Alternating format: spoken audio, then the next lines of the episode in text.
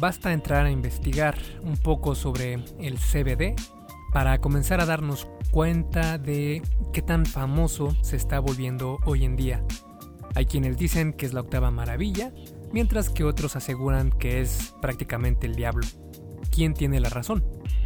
Como muchas cosas en esto de la salud y el fitness, todo tiene sus pros y sus contras. Y la mejor respuesta siempre es depende. Y el CBD no es la excepción. En este episodio del podcast te muestro precisamente qué es, cuáles son sus beneficios, sus efectos secundarios y absolutamente todo lo que deberías saber sobre este nuevo método de suplementación. Y antes de comenzar, recuerda que este episodio del podcast y todos los demás son traídos a ti por Fase 1 Origen, mi videocurso sobre salud y fitness para aquellas personas que están comenzando en esto de mejorar su salud y físico y quieren hacerlo sin ir al gimnasio, es decir, entrenando desde casa. La gran ventaja de fase 1 origen es que es muy flexible, ya que no necesitas demasiado equipo para entrenar, además de que te llevo desde cero, desde el absoluto cero, para que veas eh, cambios sin importar en qué nivel te encuentres, además de que no vas a tener que sacrificar tus alimentos favoritos, sino que te voy a, enseñar cómo hacer eh, o cómo tener una nutrición saludable, rica, sin sacrificar tus alimentos favoritos y aún así ver resultados. Parece increíble, pero créeme que es muy, muy lograble. Y bueno, ahora sí te dejo con el episodio número 115 del Arte y Ciencia del Fitness, el podcast de esculpetucuerpo.com. Yo soy Mike García y te veo en dos segundos. Y por supuesto, como siempre, tenemos que iniciar desde cero. En este caso, ¿qué es el CBD? CBD es un acrónimo de cannabidiol, que es un químico encontrado en plantas, incluyendo las más famosas de este tipo, la marihuana, que es la cannabis sativa, y el cáñamo o hashish.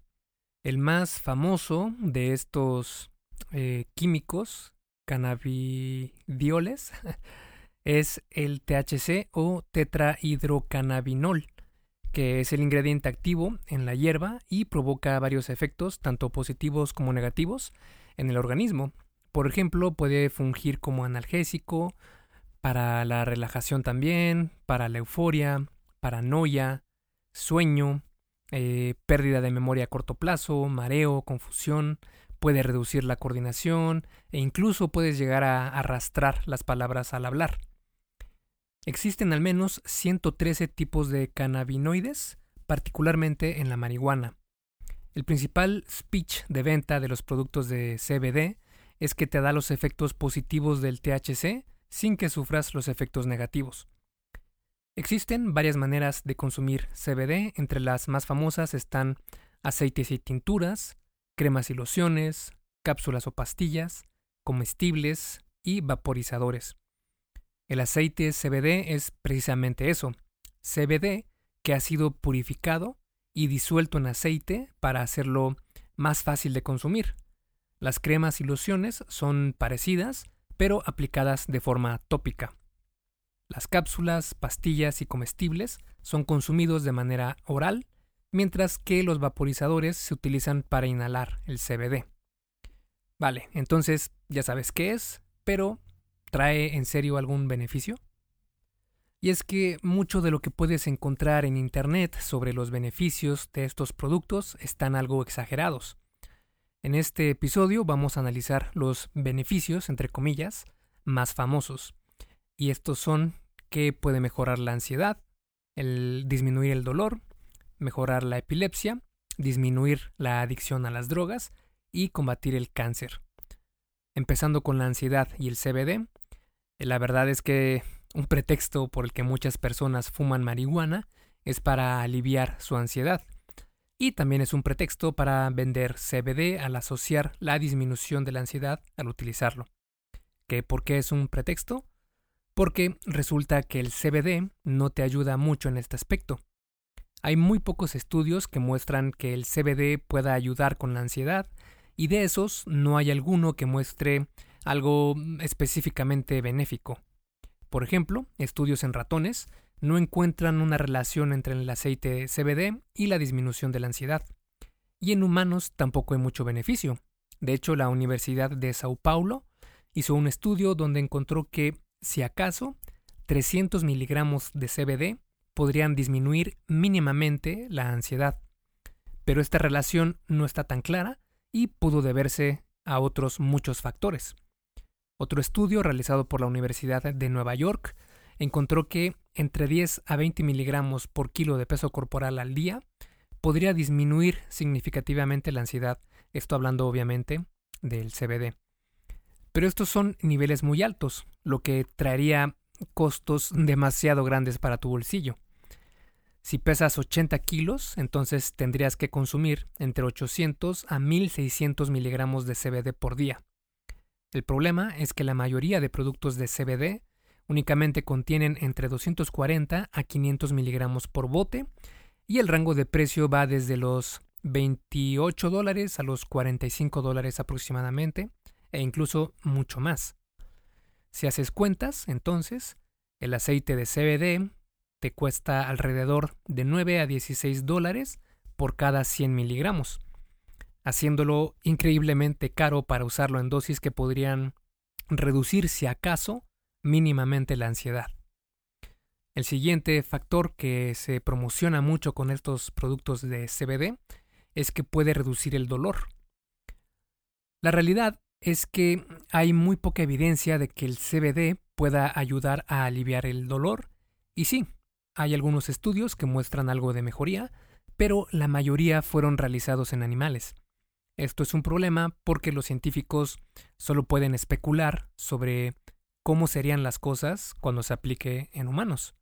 Además, otros estudios muestran que el cannabis o la marihuana pueden disminuir la percepción del dolor, pero el CBD no es lo mismo que la marihuana, por lo que los resultados no pueden extrapolarse.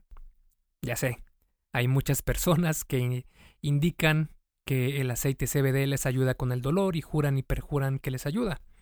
Esto puede ser cierto, pero aún no se encuentra evidencia clara de que este efecto sea realmente gracias al aceite CBD o al, al, efecto placebo.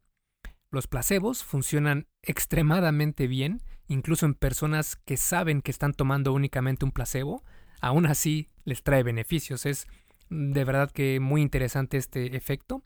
Y si quieres conocer más sobre este tema, busca en esculpetucuerpo.com placebo y te va a aparecer un artículo donde explico tanto el efecto placebo como el efecto nocebo y son súper, súper interesantes.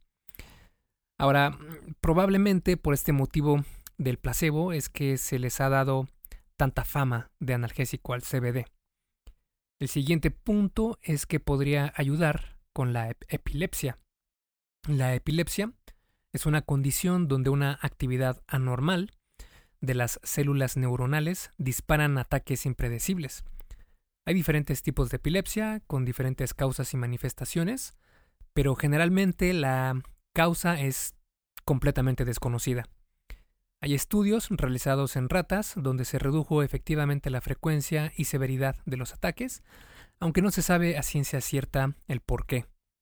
En humanos también se ha encontrado en varios estudios que el CBD puede reducir los ataques epilépticos en dos tipos raros de epilepsia que son resistentes a las drogas.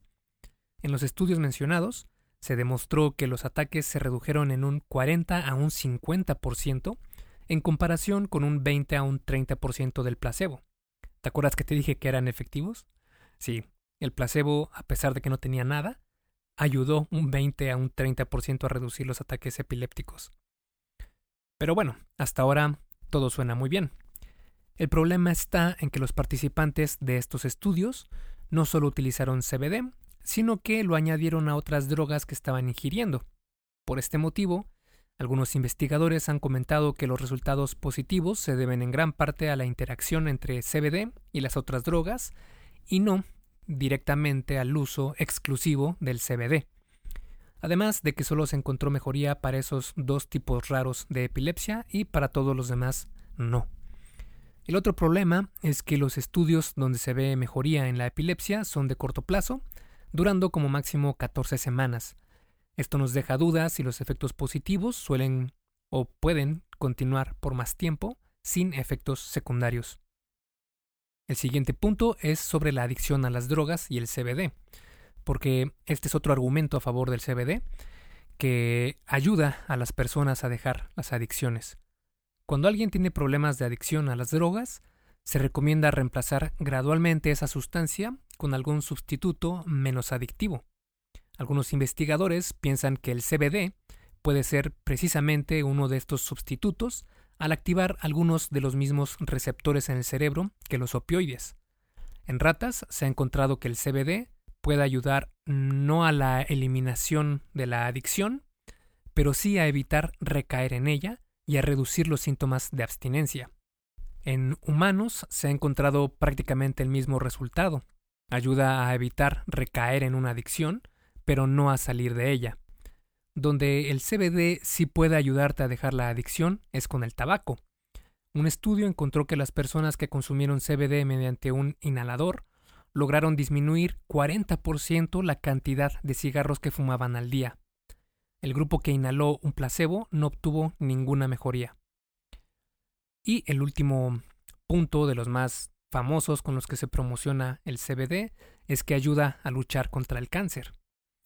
Y sí, se han encontrado argumentos de que el CBD podría ayudar a luchar contra el cáncer, pero al día de hoy no hay evidencia directa que indique que esto es cierto. La manera en la que promocionan que el CBD puede ayudar con esta enfermedad es de manera indirecta, es decir, mencionan que, debido a sus efectos antioxidantes, podría luchar contra el cáncer.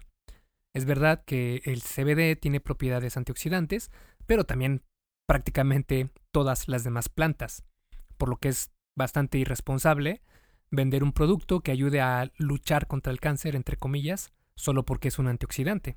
Incluso esto es lo mismo que piensa la FDA, que es la Food and Drug Administration eh, en Estados Unidos, donde en 2017 advirtieron a varias compañías que vendían CBD que dejaran de mencionar que sus productos podrían tratar, revertir o incluso curar el cáncer. Ok, ya vimos qué beneficios tiene el CBD. Ahora vamos a ver si tiene algún efecto secundario del cual preocuparnos. Y la realidad es que, aunque el, CBD es considerado seguro, sí puede traer algunos efectos negativos a ciertas personas. Algunos de estos efectos pueden ser la diarrea, cambios en el apetito, el monchis, el famosísimo monchis, eh, fatiga, entre otros. Otro factor a tomar en cuenta es que el CBD podría interactuar con otros medicamentos de manera negativa. Así que sería una muy buena idea platicar con tu doctor si estás pensando en utilizar estos productos y estás bajo medicación por algún problema de salud.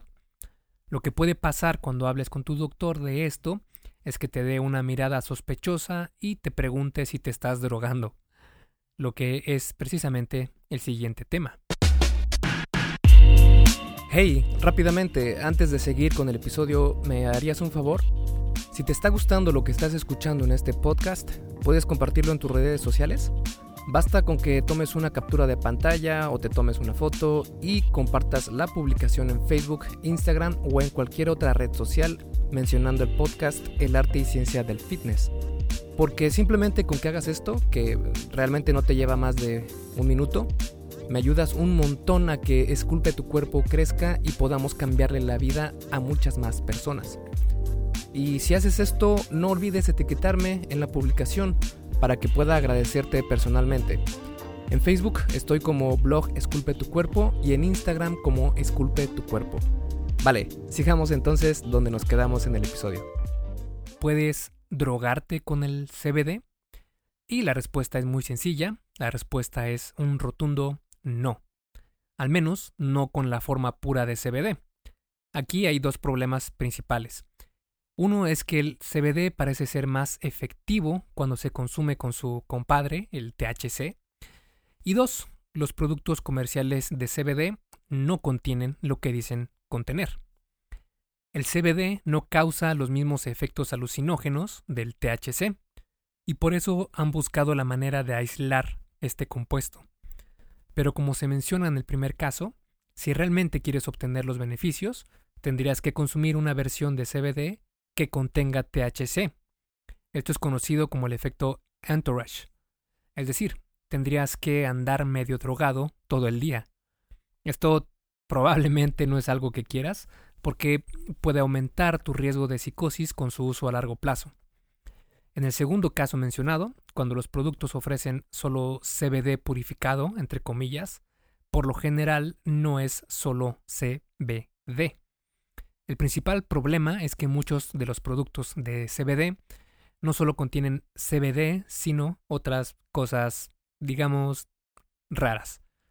Hay reportes de personas que han enviado productos de CBD a laboratorios y han encontrado que tienen también niveles altos de THC en cantidades suficientes como para fallar exámenes antidoping.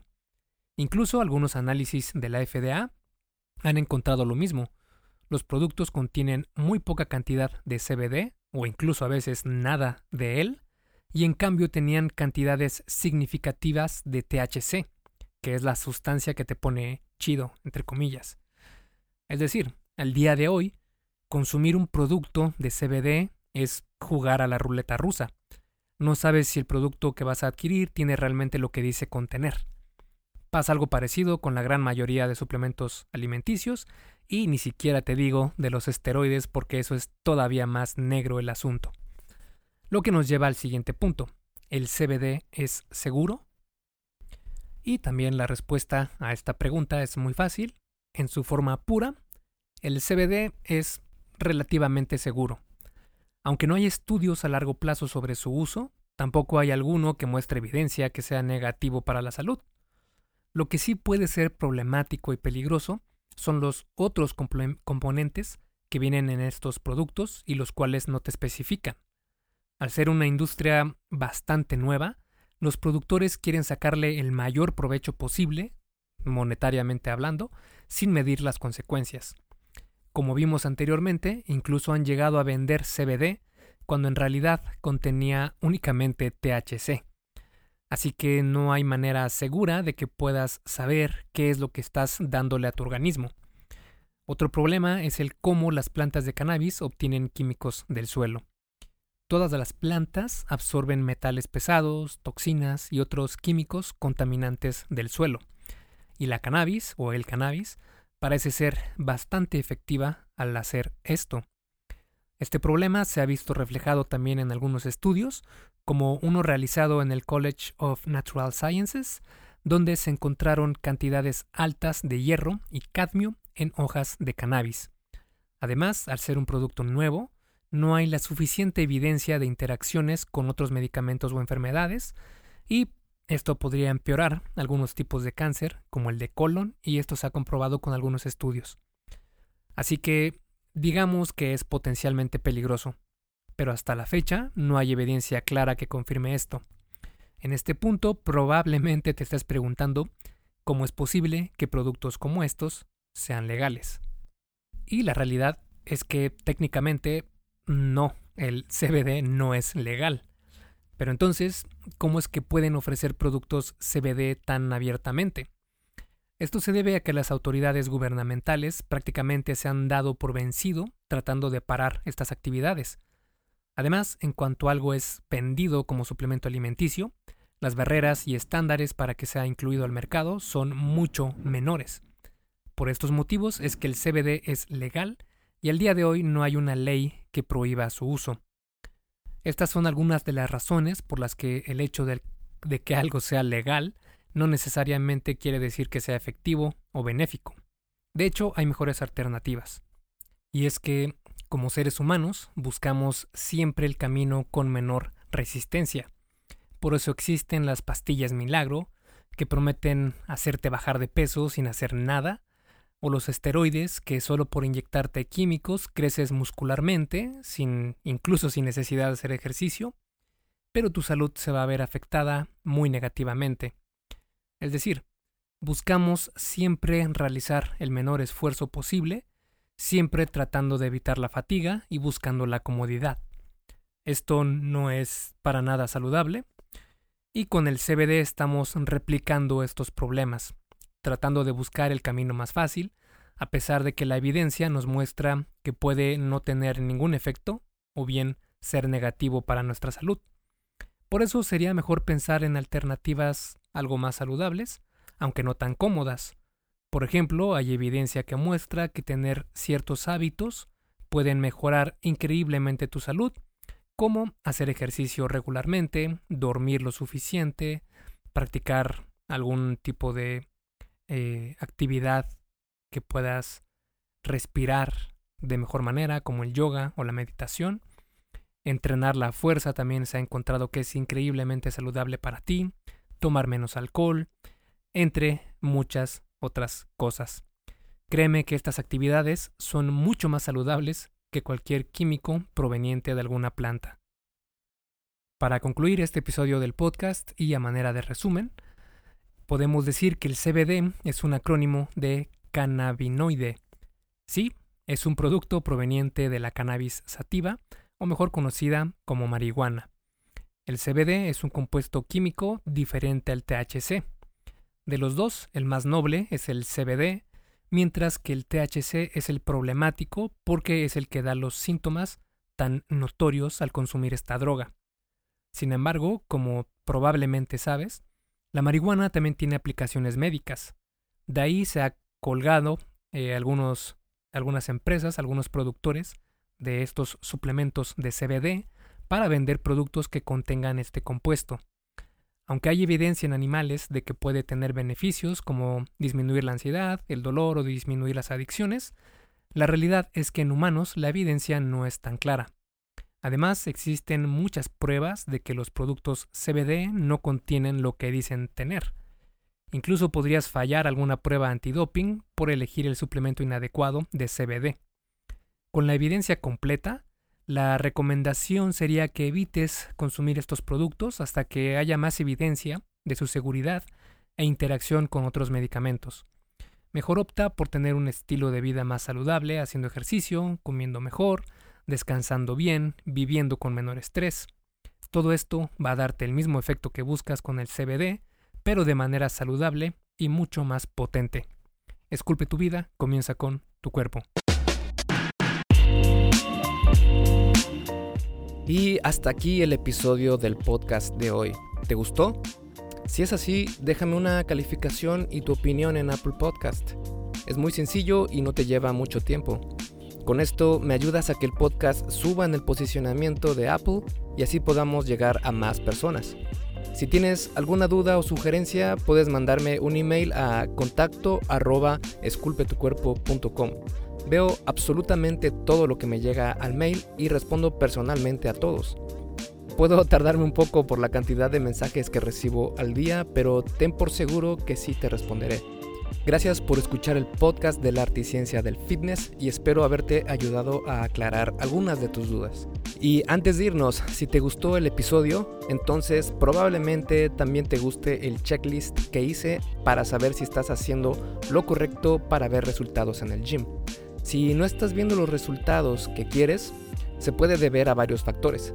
Este checklist funciona como una guía para que veas dónde puedes mejorar y poder seguir progresando. Es completamente gratis y puedes bajarlo en esculpetucuerpo.com diagonal lista. Me despido y nos vemos en el siguiente podcast.